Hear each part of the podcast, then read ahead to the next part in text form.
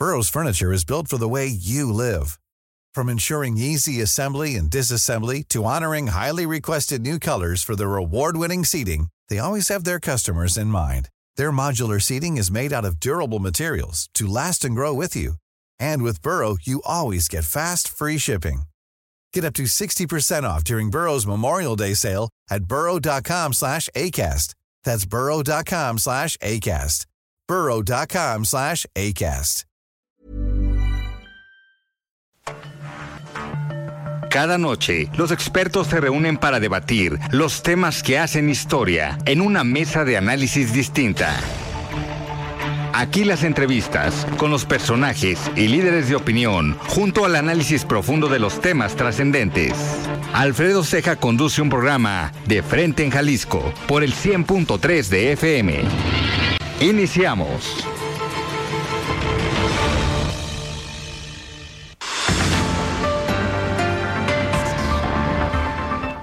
Hola, ¿qué tal? Muy buenas noches. Bienvenidos a una emisión más de De Frente en Jalisco, aquí en Heraldo Radio Jalisco. Hoy lunes 22 de mayo quiero agradecer como todos los días en los controles técnicos a Antonio Luna, en la producción y redacción de este espacio a Ricardo Gómez y recordarles nuestro número de WhatsApp para que se comuniquen con nosotros, el 3330 1779 66. El día de hoy vamos a tener en este lunes de mesa de partidos, de dirigentes de partidos políticos aquí en Jalisco. Nos va a acompañar Diana González, ella es la presidenta del Partido Acción Nacional aquí en el estado. También vamos a tener una entrevista con Manuel Herrera, él es diputado federal de Movimiento Ciudadano, para hablar precisamente sobre toda esta polémica que se ha generado con Grupo México y la pues eh, expropiación o no, o digamos el decreto presidencial por el cual se toma posesión de unos tramos de vías férreas que corresponden a Grupo Ferrosur. Entonces vamos a platicar sobre el impacto que puede generar este tipo de decisiones, este tipo de decretos en el sector empresarial y obviamente para la inversión extranjera directa, cuál es la imagen que se genera a partir de este tipo de decisiones en el exterior. Como cada lunes, vamos a escuchar también el comentario de Rafael Santana Villegas, él es director de la Escuela de Comunicación de la Universidad Panamericana, Campus Guadalajara, y también escucharemos el comentario de Salvador Romero, él es el comisionado presidente del Instituto de Transparencia, Información Pública y Protección de Datos Personales del Estado de Jalisco. Les recordamos que nos pueden escuchar también en nuestra página de internet heraldodemexico.com.mx, ahí buscar el apartado radio y encontrarán la emisora de Heraldo Radio Guadalajara. También nos pueden escuchar a través de iHeartRadio en el 100.3 de FM. Y les recordamos nuestras redes sociales para que se comuniquen también por esta vía. En Twitter me encuentran como arroba Alfredo y en Facebook me encuentran como Alfredo Ceja. También les recordamos que ya tenemos el podcast de De Frente en Jalisco, donde pueden escuchar esta y todas las entrevistas. Y ha sido, perdón, un día bastante, bastante movido con mucha información en este inicio de semana y vamos a escuchar el resumen de lo que pasó el día de hoy en la zona metropolitana de Guadalajara, en el estado y también en nuestro país. El análisis de frente en Jalisco.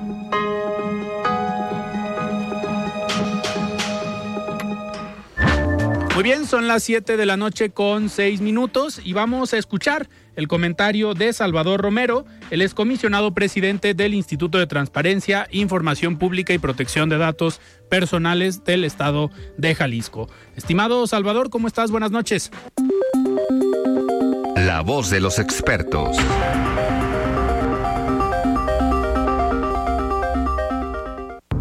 ¿Qué tal, mi estimado Alfredo? Muy buenas noches, ¿cómo estás? Un gusto saludarte como cada lunes a ti a todo tu auditorio.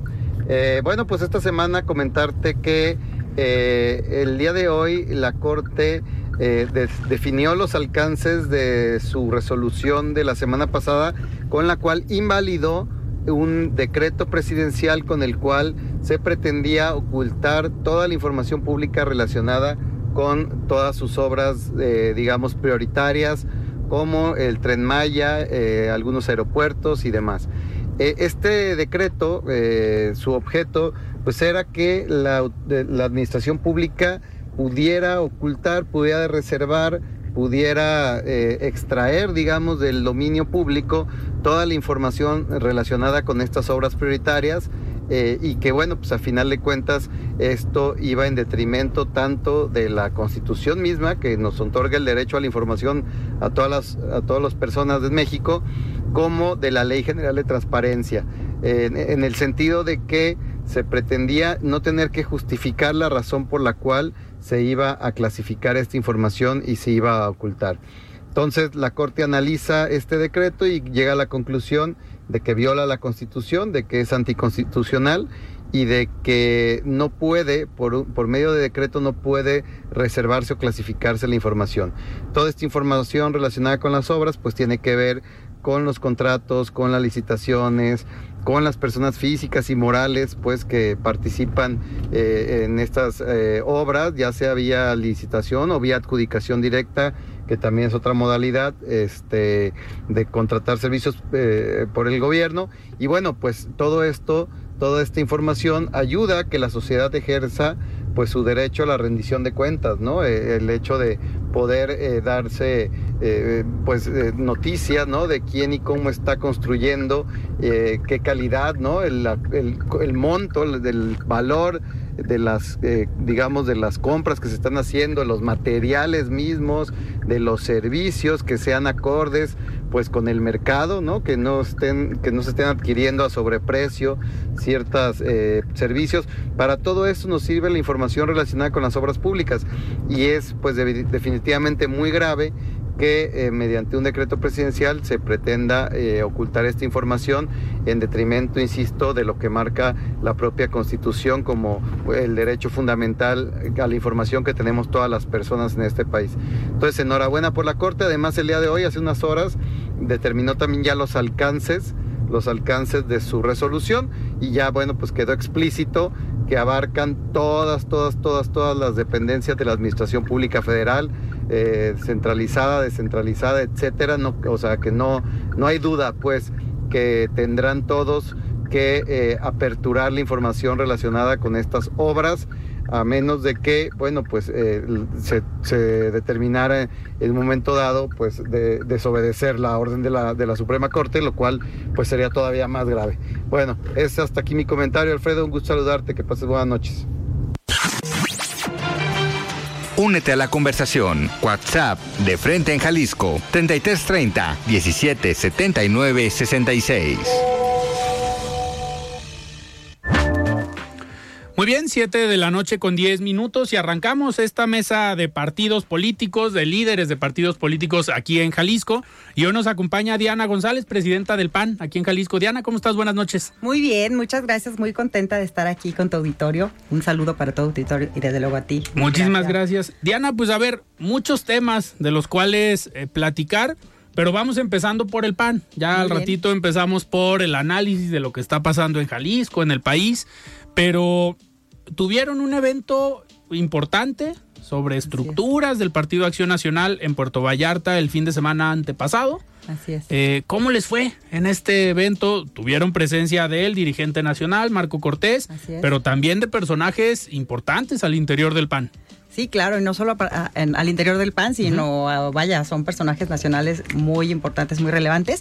Nos fue muy bien, muy contentos, porque después de nueve años, teníamos nueve años que no se realizaba esta reunión de, estructuras del PAN, tuvimos presencia de los 125 municipios, de los 125 eh, municipios eh, fue la estructura municipal de, cada uno, y, y, la gente, pues desde luego muy contenta, después de nueve años que no se hacía esta reunión, pero además sentir el espaldarazo que nos da nuestro presidente nacional al estar aquí.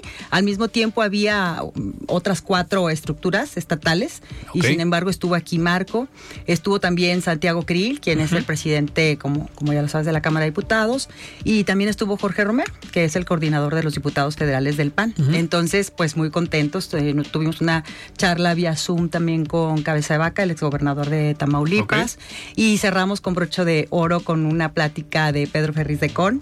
Entonces, la verdad es que estuvimos de manteles largos, la gente feliz, estuvo ahí, el programa se nos fue, íbamos a terminar a las 7 del sábado y terminamos casi a las 9 de la noche y estuvieron ahí todos sentados hasta el final, muy contentos, muy ilusionados, muy emocionados. Yo creo que el panismo revivió ese, fin de semana. Este, este tipo de eventos o este tipo de, encuentros, me imagino que tienen la intención de sí agrupar, pero al final marcar un inicio, ¿no? Para lo que viene eh, de confianza, de espaldarazo por parte de la dirigencia nacional, de la dirigencia estatal, pero ¿cómo arrancan?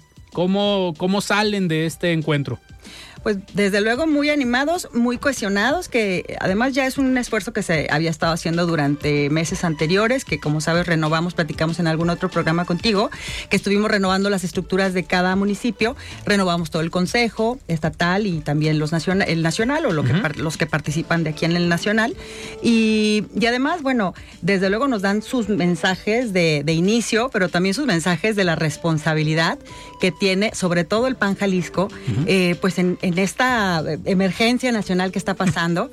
Porque, mira, a veces dice el presidente, bueno, no le vamos a pedir más votos a Querétaro, o a Guanajuato, o a Yucatán, ¿no? Esos ya están prácticamente seguros, ¿no? Sí, de alguna forma, bueno, nos dan una votación muy amplia pero estados como Jalisco, que es además el tercer padrón electoral más importante en el país, que además ya ha habido triunfos panistas antes de que hubiera la alternancia en lo federal, pues desde luego que, es de gran relevancia y, la importancia que tiene que nos pongamos a trabajar ya, que nos pongamos de acuerdo con los ciudadanos, eh, la importancia y cómo se nota, porque además este evento, acabamos de tener Consejo Nacional este fin de semana pasado, el sábado, y este evento se notó en toda la República. La verdad es que todos los que fuimos como consejeros nacionales a esta reunión recibimos las felicitaciones de, todo el panismo en el país, ¿no? Eh, porque sí fue un evento que retumbó a nivel nacional como, como un gran evento y con muchos ánimos y mucho entusiasmo. Entonces, pues nos dejan, eh, ahora sí que con el ánimo para adelante, que que al final yo creo que pues nunca debíamos tenerlo hacia abajo, porque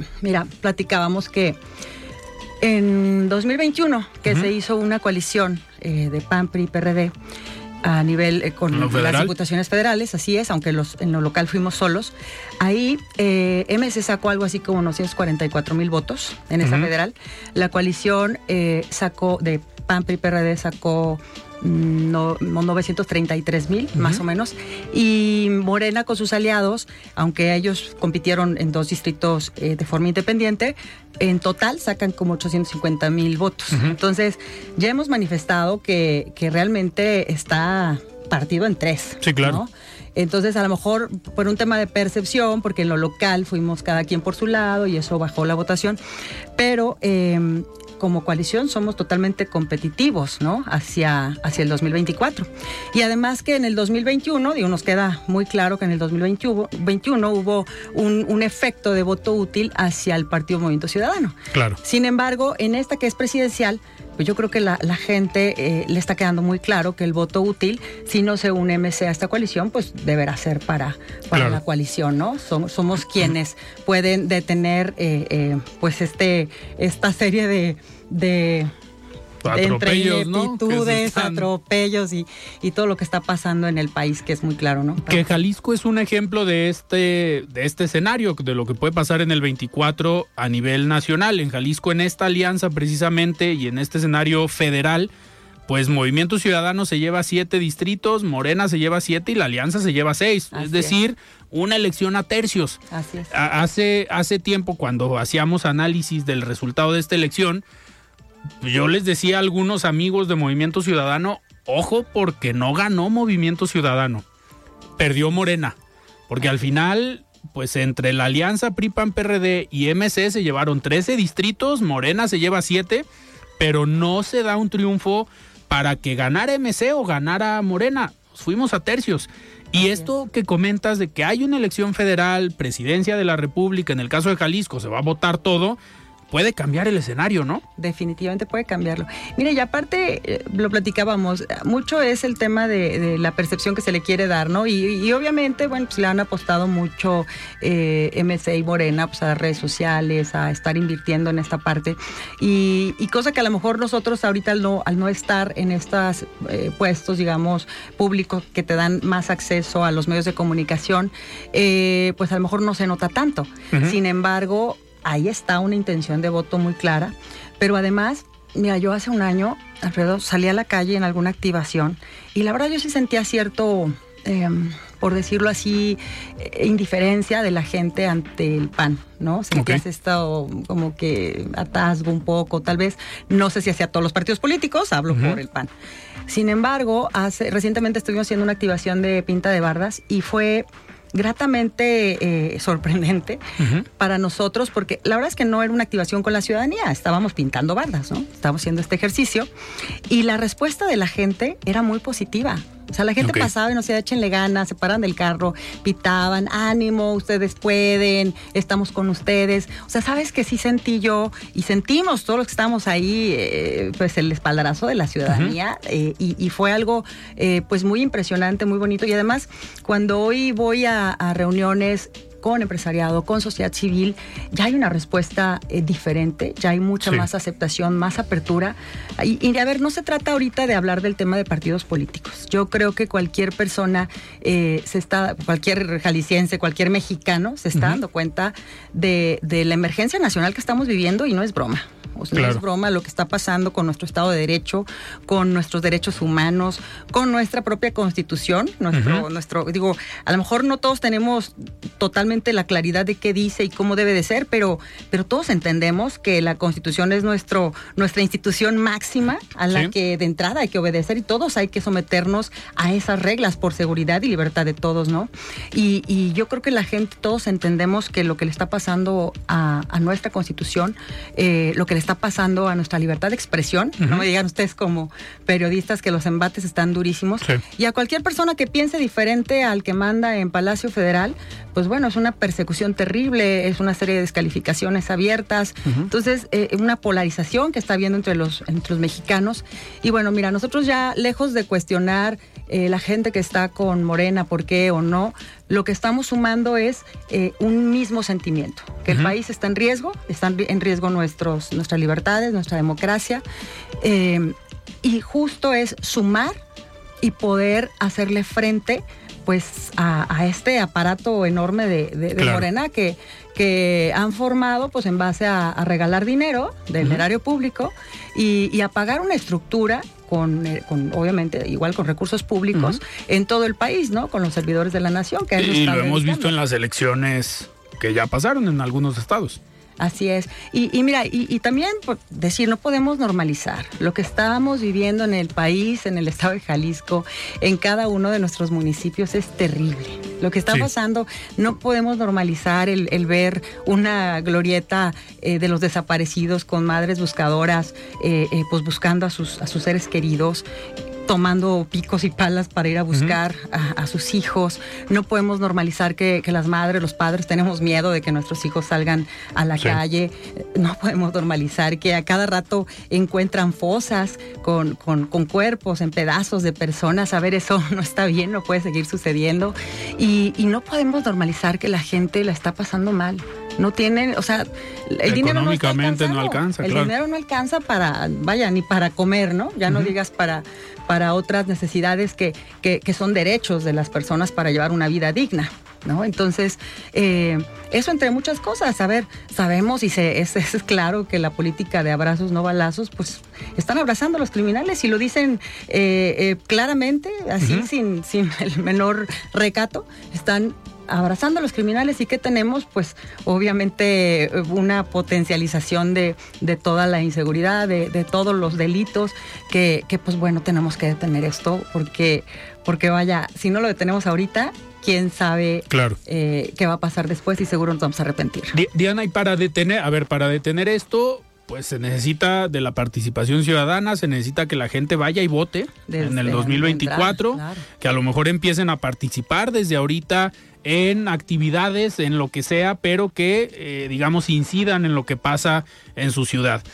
Ahorita me, me acordé, digo, ahorita hablando de la alianza y de los resultados que comentabas de la votación y que decías, a ver, se debería sumar o se puede sumar Movimiento Ciudadano, pero al final nosotros vamos como alianza, ya si deciden ellos sumarse o no, pues es decisión de ellos. Mucho del discurso que ha tenido la alianza es que Movimiento Ciudadano le está haciendo el trabajo a Morena por no aliarse con PRI PAN PRD. Ahorita no sé si han visto el día de hoy o ayer empezó una campaña por parte de Movimiento Ciudadano donde algunos actores, diputados federales, eh, Álvarez Maínez, Salomón Chertorivsky, una serie de videos criticando al PRI y los resultados que, que tuvo el PRI como gobierno y atacando al PRI. A ver, yo preguntaría aquí, y digo yo, en un momento se lo voy a preguntar a Manuel Herrera, el diputado federal, pues se supone que MC es oposición, pero oposición de un gobierno que está encabezado por Morena a nivel nacional. No, no encuentro la lógica de ser oposición ahorita contra la alianza, pues no estamos ni en campaña. Le están haciendo el trabajo a Morena desde MC. Así es. Digo, eso es lo que pareciera, ¿no? Así que como dicen, si camina como pato, habla como pato, bueno, a ver. Yo creo que eso es lo que parece. Eh, según los datos que nosotros tenemos que nos han mm, participado por parte del Comité Directivo Nacional, en Coahuila vamos más que bien, ¿no? Que parece que sin problemas vamos a ganar incluso con, dos dígitos. Eh, y en Estado de México, en Estado de México está parejón. Estamos prácticamente llegando ya a.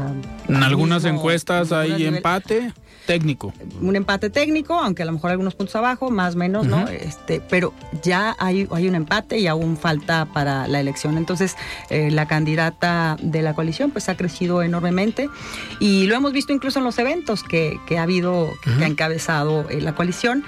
Entonces, ahora se dan esos embates justamente. Entonces dices, pues qué casualidad, ¿no? O como por qué si realmente no les encuentras un sentido. Y aparte que MC no registre candidatos, eso también te llama la atención. Sí, es raro. Mira, yo eh, no conozco mm, a la perfección la política cómo se mueve la política en el Estado de México, pero había quien decía que, que el candidato que podría haber sacado MC le restaba más a Morena que en a la coalición, sí, claro. Pues eh, Juan Cepeda. Entonces, eso es lo que decía, ¿no? Pues no registran porque el que registren le va a quitar votos a Morena, no a la coalición. Entonces, eso es lo que de repente decían. Yo no, te comparto esos comentarios que había de la misma gente de Estado de México, eh, sin que a mí me, me conste, ¿no? Pero, pero sí, yo creo que debe de haber mucha claridad. A ver, ahorita incluso tenemos que entender que no hay futuro en los partidos políticos, porque luego eso comenta el, dirigente nacional de MC, ¿no? Que es un tema de, de, que su partido crezca a nivel nacional. Pero ¿de verdad creen que va a haber un después del, del 2000? Digo, por lo que está sucediendo ya ahorita, ¿no? Sí. Por lo que está sucediendo, por lo que estamos viendo, ¿de verdad va, va a haber un, una vida para los partidos políticos opositores después del 2000?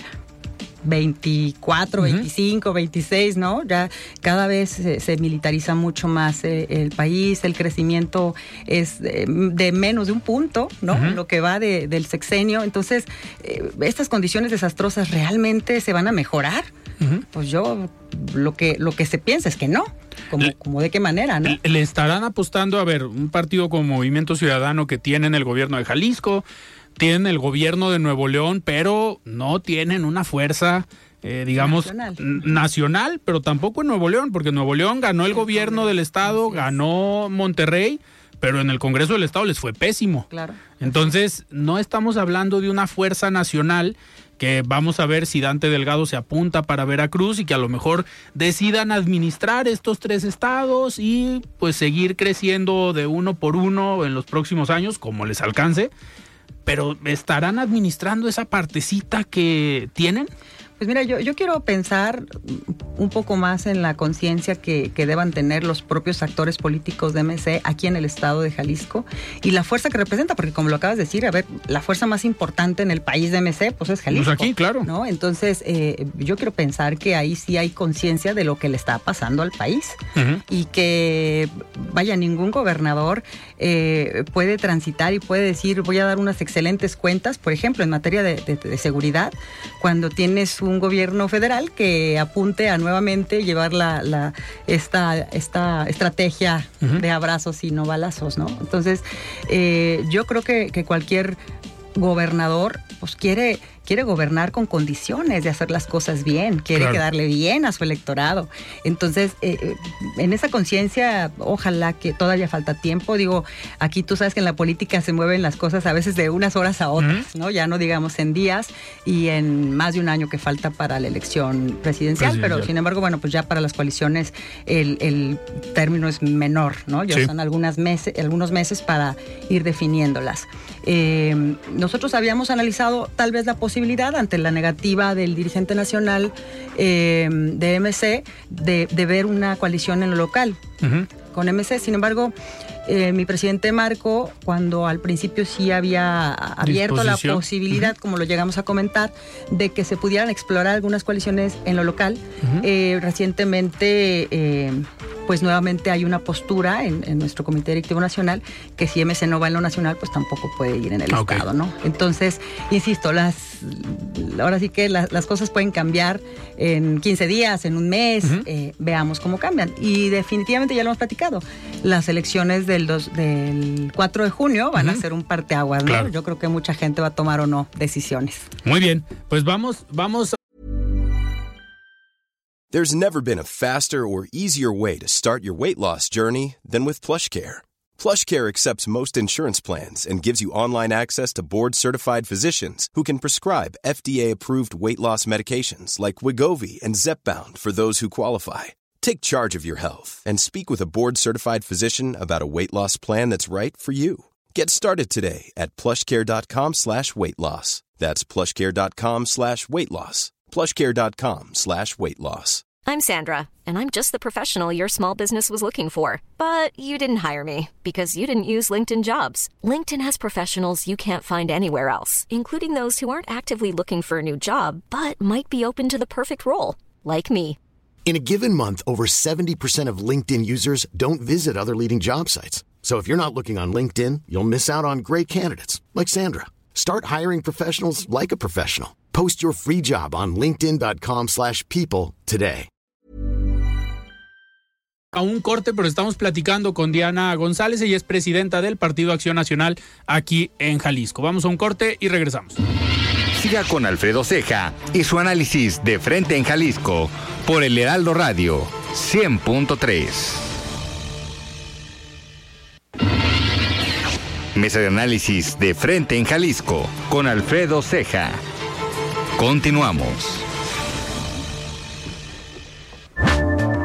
Muy bien, 7 de la noche con 30 minutos. Estamos de regreso aquí en De Frente en Jalisco platicando con Diana González. Ella es presidenta estatal del Partido Acción Nacional. Diana, a ver, mucho se habla de que pasando esta elección del Estado de México y de Coahuila, se puede, se pueden tomar decisiones, pero algunos le están apostando a que si el, la alianza pierde el Estado de México y ganan Coahuila, pues puede haber cambios en la alianza a nivel nacional ahorita que tuvieron el Consejo Nacional y que han tenido reuniones con el dirigente nacional, ¿cómo ven a la alianza a pesar de lo que venga el próximo mes en las elecciones del Estado de México y Coahuila? ¿Sigue fuerte la alianza independientemente de los resultados? Yo creo que sí sigue fuerte. Okay. Creo que hay una convicción de que toda la oposición debe de unirse y además uh -huh. hay una atención a lo que pide la misma sociedad civil organizada.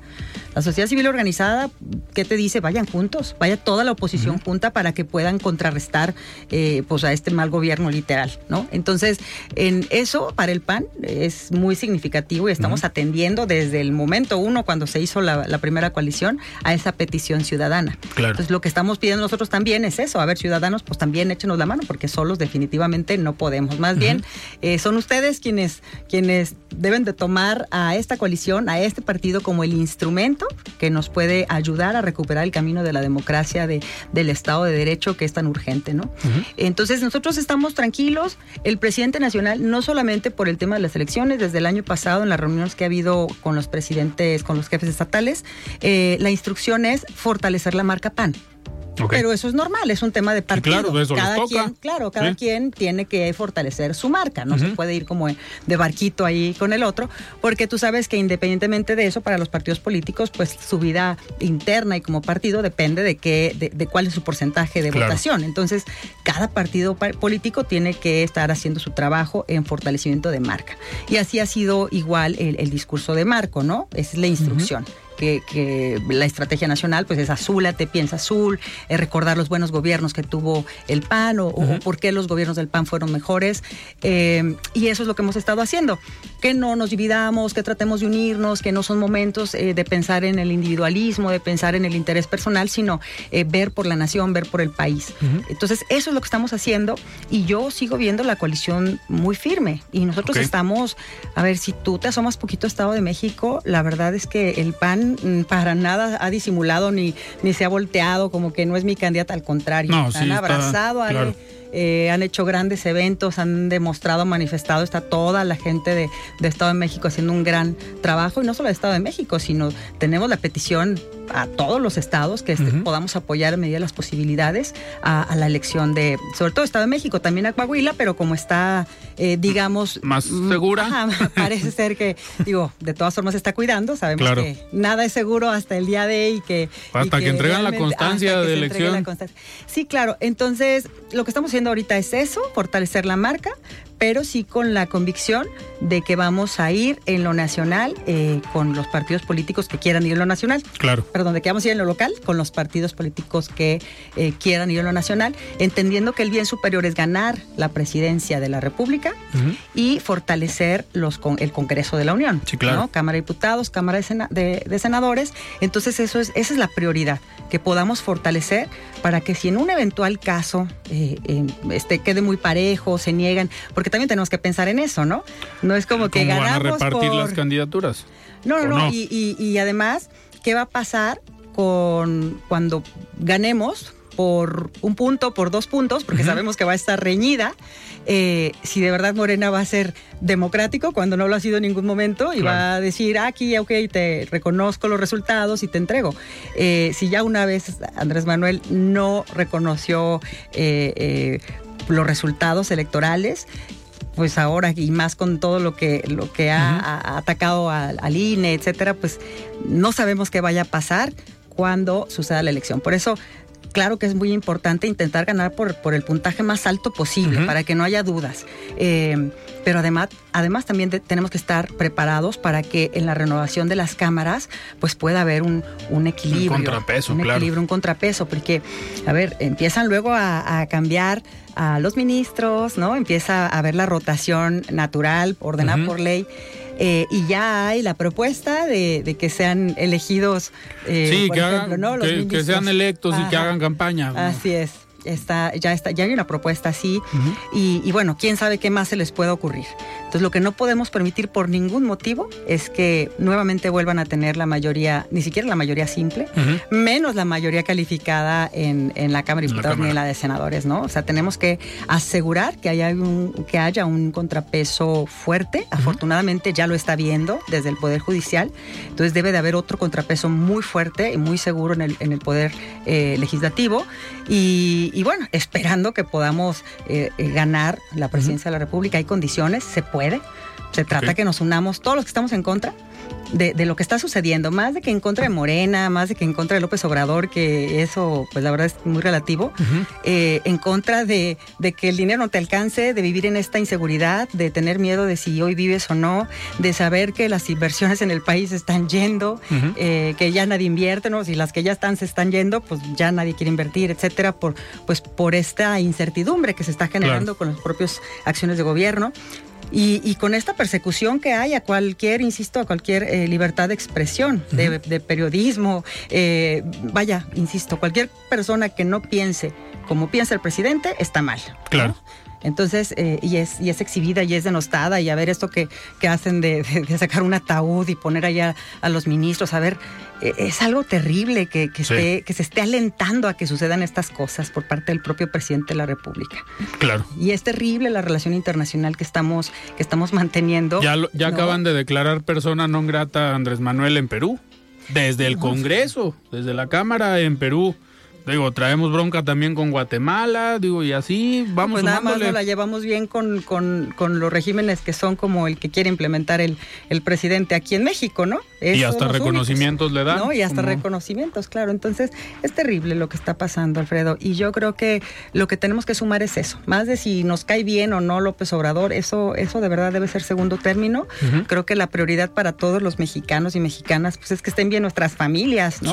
A mí, a mí ahora sí que que lo que el presidente piense o no piense, o me caiga bien o me caiga mal, a ver, el tema es cómo me está afectando a mí como mexicano, como ciudadano, como madre, como padre, cómo me está afectando a mí, cómo le está afectando a mis hijos y qué es lo que puede pasar y, qué le va a pasar a mis hijos, ¿no? Porque a lo mejor los, los señores de la tercera edad, que bueno, les llega una pensión, dicen, bueno, pues alguien, este, que, que bueno, esa pensión se, se fue idea o, fue en tiempos de, Fox. cuando Sí, ya, ya viene desde hace años. ¿No?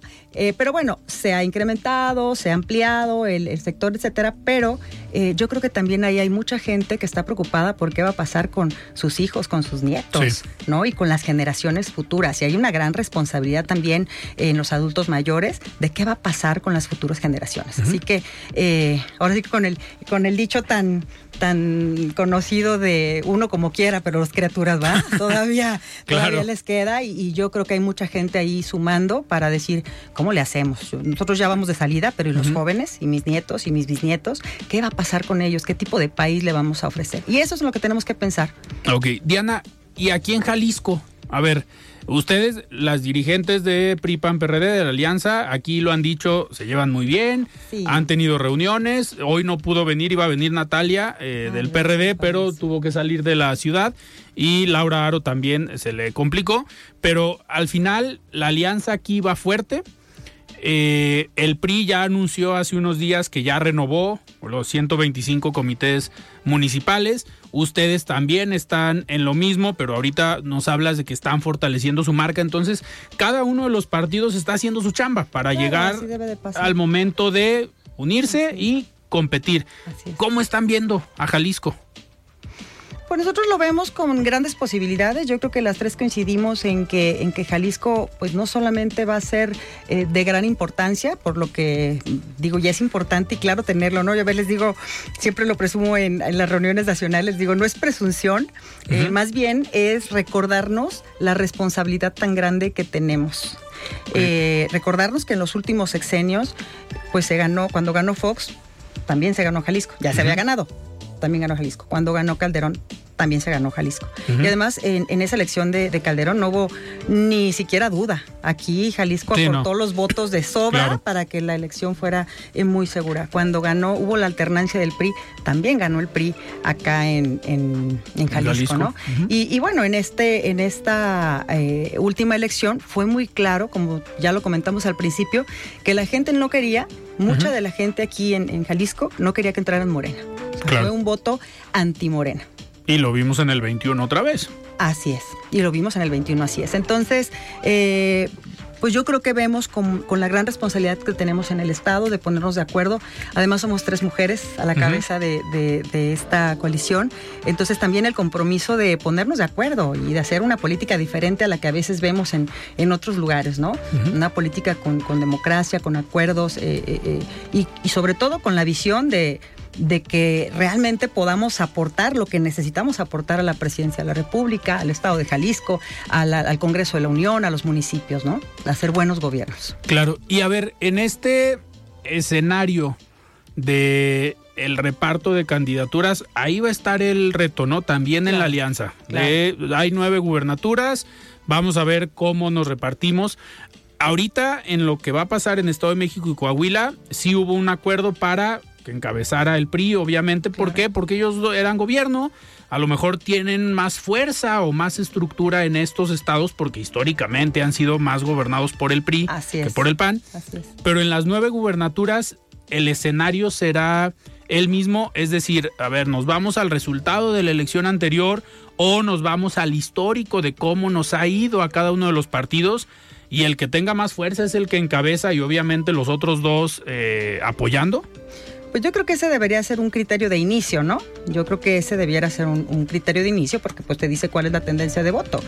eh, Definitivamente, bueno, en este acuerdo que dices de Estado de México y de Coahuila, recordar que dentro de ese convenio eh, se acordó también que el PAN iba a marcar los, el lineamiento para eh, elegir a quien será el representante o el abanderado por parte de la coalición a la presidencia de la República y también a la Ciudad de México. ¿no? O sea, esos digamos que ya están empaquetados en este paquete que está corriendo ahorita para esta elección y quedan ocho gubernaturas.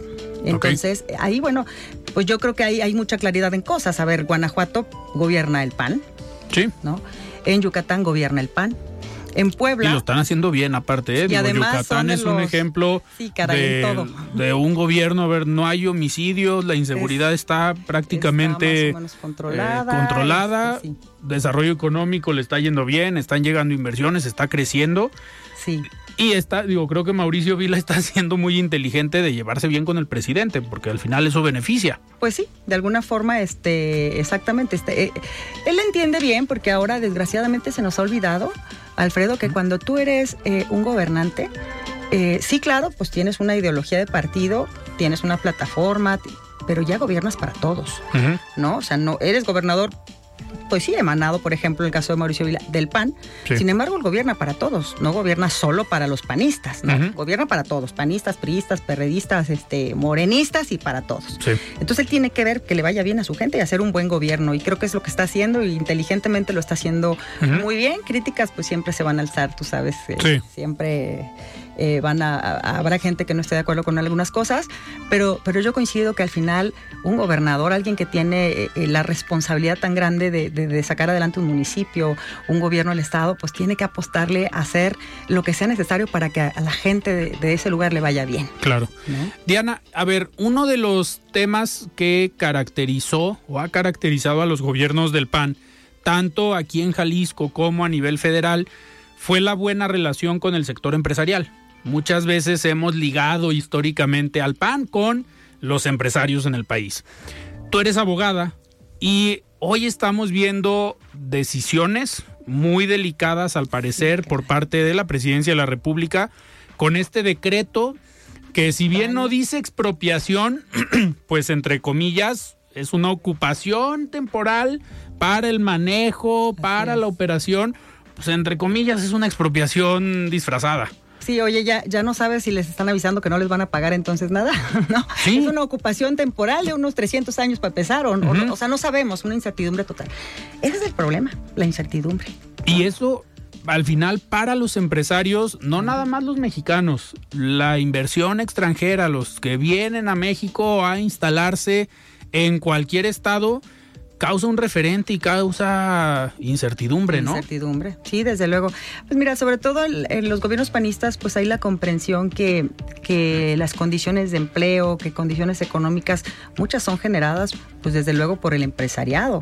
Eh, inclusive, si te acuerdas, aquí en Jalisco, en los tiempos del, del PAN, hubo muchísimo apoyo para la microempresa, los MIPIMES, ¿no? O sea, la micro, mediana empresa, pues precisamente entendiendo que esta es la parte base de, de la economía en el Estado, ¿no? Entonces, más bien se creaban las condiciones para que los emprendedores pudieran emprender en las mejores condiciones y para que los empresarios pudieran invertir en, los mejores, eh, en las mejores condiciones. Entonces, desgraciadamente, ahorita parece que al revés, es un ataque a los empresarios, un ataque, bueno, a los empresarios no amigos, porque luego también está esa, ¿no? O sea, los amigos, este, pues está ahí al contrario, eh, eh, todo el apoyo excesivo, además, sin licitaciones, falta de transparencia, etcétera. pero a los que no son amigos o son personas normales que vienen a invertir, eh, pues son las peores condiciones de incertidumbre de, todo, ¿no? Y aparte, por sí con la inseguridad, ¿quién quiere llegar a invertir sabiendo que a lo mejor los mal llamados jefes de plaza le van a pedir o, o, le van a, condicionar tal o cual cosa? Además, eh, el propio gobierno parece que es su enemigo, ¿no? Claro. Diana, tenemos ya en la línea y me da muchísimo gusto poder platicar precisamente sobre este tema Manuel Herrera Vega, diputado federal de Movimiento Ciudadano, que al final Manuel fue presidente de la Confederación Nacional de Cámaras Industriales, del Consejo de Cámaras Industriales aquí en Jalisco, de Expo Guadalajara, y tiene una amplia trayectoria desde el sector empresarial, pero hoy está en la Cámara de Diputados y tiene esta coordinación de vinculación empresarial de MC a nivel nacional con todo el sector empresarial. Estimado Manuel, ¿cómo estás? Buenas noches. ¿Qué tal, Alfredo? Buenas noches, qué gusto saludarte. Muchísimas gracias, Manuel. Oye, a ver, platicando ahorita con Diana González, la presidenta del PAN aquí en Jalisco, pues hablábamos de esta buena relación que han tenido históricamente los gobiernos del PAN con el sector empresarial. A ti te tocó coincidir como dirigente empresarial con gobiernos panistas aquí en Jalisco. Pero, ¿cómo estás viendo esta decisión o este decreto por parte de la presidencia de la República que pareciera genera polémica con el sector empresarial. ¿Te han hablado algunos empresarios ya para decirte, oye Manuel, ¿qué está pasando en México? Gracias Alfredo. Pues antes que nada, un saludo eh, a Diana. Saludos eh, Manuel, gracias. Y este, pues sí, efectivamente, eh, Alfredo, Diana, mira, es un tema muy complejo. Yo creo que hoy estamos en un momento en nuestro país eh, donde tenemos una oportunidad histórica de atraer inversiones debido a ciertos factores externos, internacionales, que yo lo he dicho en varias ocasiones, si hubiéramos elegido a los mayores expertos en términos económicos y de atracción de inversión, no hubiéramos podido diseñar un escenario global tan favorable para México eh, como lo es lo que sucede hoy con la relocalización, que es pues este este reacomodo del comercio internacional que pone a México en condiciones sumamente favorables para atraer inversiones de China, para atraer inversiones de muchas partes del mundo que se que están muy interesados en instalarse en México para poder producir y exportar al mercado más grande del mundo que sigue siendo Estados Unidos. Todo esto que sucedió desde la modernización del Telecan que se convirtió en el TEMEC, el incremento de las materias primas, de los costos logísticos, eh, lo que sucedió después con la invasión de Rusia a Ucrania, eh, después con el COVID, un poco antes también el cierre de muchos países en su comercio internacional. Bueno, pues pone a México en el foco de los inversionistas del mundo y es verdaderamente una desgracia que el mensaje que manda este gobierno federal de manera reiterativa, de manera permanente, pareciera eh, pues estar tratando de ahuyentar las inversiones, cuando deberíamos de estar generando confianza y las condiciones, deberíamos de estar poniéndole tapete rojo a todas esas inversiones que pueden llegar a nuestro país, que pueden generar mucho valor agregado, que pueden generar oportunidades de trabajo eh, y que se puede consolidar eh, pues en un ecosistema, por ejemplo, de alta tecnología muy importante del sector automotriz que ya está muy consolidado, en fin. Entonces, me parece, Alfredo, este mensaje verdaderamente lastimoso, un mensaje que genera incertidumbre y más allá de platicar las particularidades de lo que, de lo que pudiera ser el interés eh, de esta expropiación de ciertas vías de ferrocarril este y lo que realmente pudiera tener utilidad. Yo creo que lo, que es preocupante y lo que deberíamos de, de realmente resaltar es que se debe de privilegiar el diálogo, que deben de existir acuerdos para que se tomen las mejores decisiones eh, y no llegar a los extremos como nuevamente lo vuelve a hacer el gobierno federal, lo vuelve a hacer el presidente de la, de la República, violentando todas las formas, eh, sin, sin realmente darle oportunidad a un diálogo constructivo para llegar a los mejores acuerdos donde seguramente el gobierno de México va a tener que pagar grandes cantidades de dinero, que eso es aparte un tema adicional, como sucedió con el aeropuerto de, la Ciudad de México, ¿no? Terminamos pagando como país un dineral este y finalmente pues ahí está el resultado. Entonces, la verdad es que es preocupante, Alfredo. Eh, yo espero que hacia el futuro pues tengamos más responsabilidad y realmente se estén lanzando los mensajes que se requieren en nuestro país de confianza, de certeza jurídica y de que las personas que eligen a México para invertir se sientan seguras de que su dinero va a estar eh, realmente protegido por un sistema legal confiable y donde no nos van a querer cambiar las reglas del juego eh, a cada momento y sin dar oportunidad de dialogar y de acordar. Manuel, esto, a ver, no nada más es preocupante para la atracción de inversión, también existe la posibilidad de que con este tipo de decisiones los empresarios mexicanos como Germán Larrea o como Carlos Slim o como, no sé, la familia Bayeres digan, oye, pues en cualquier momento pueden expropiar o en cualquier momento pueden decir que es de utilidad nacional mi empresa o mi terreno o cualquiera, cualquier cosa que yo tenga, pues empiezo a vender y me empiezo a llevar mi dinero, ¿también se corre ese riesgo? Sí, por supuesto, sucedido en otros países, tenemos ejemplos muy claros que han que ha, donde ha sucedido este tipo de fenómenos debido justamente a eso, a la falta de confianza de los inversionistas. Y cuando hablamos de atracción de inversiones o de generación de inversiones, pues hablamos de la inversión extranjera, pero también de la inversión de los, nacionales, ¿no? Y en ese sentido, pues sí es preocupante esto porque sí se generan este tipo de fenómenos. Nosotros eh, tenemos que lanzar un mensaje donde queremos realmente transmitirle a nuestros compañeros eh, emprendedores, empresarios que hay que confiar en México, que hay que seguir invirtiendo en México, que hay que apostarle a los productos mexicanos, que en México tenemos un talento espectacular, eh, que podemos dar un ejemplo a nivel mundial hacia los próximos 30 años, pero luego salen mensajes como este del presidente, donde violenta todos los procesos, digamos, normales de diálogo, para poder construir acuerdos y entonces esa confianza se desmorona, Alfredo, y por supuesto que pueden pasar ese tipo de fenómenos que espero que no lleguemos a eso. Perfecto, Manuel, pues yo te agradezco haber tomado esta llamada y ya en los próximos días estaremos platicando más a fondo para ver las reacciones del sector empresarial y pues en esta vinculación que tienes tú eh, con ellos directamente.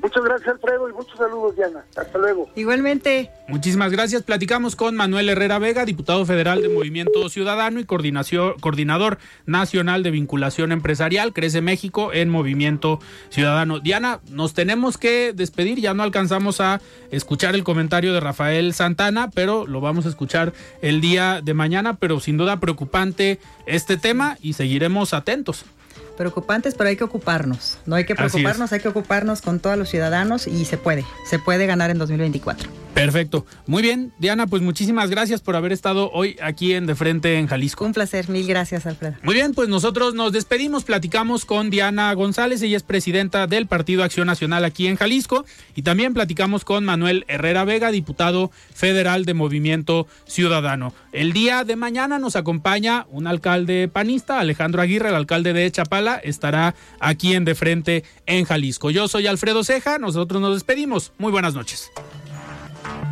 Alfredo Ceja los espera de lunes a viernes para que junto con los expertos y líderes de opinión analicen la noticia y a sus protagonistas. Esto fue De Frente en Jalisco, otra exclusiva de El Heraldo Radio.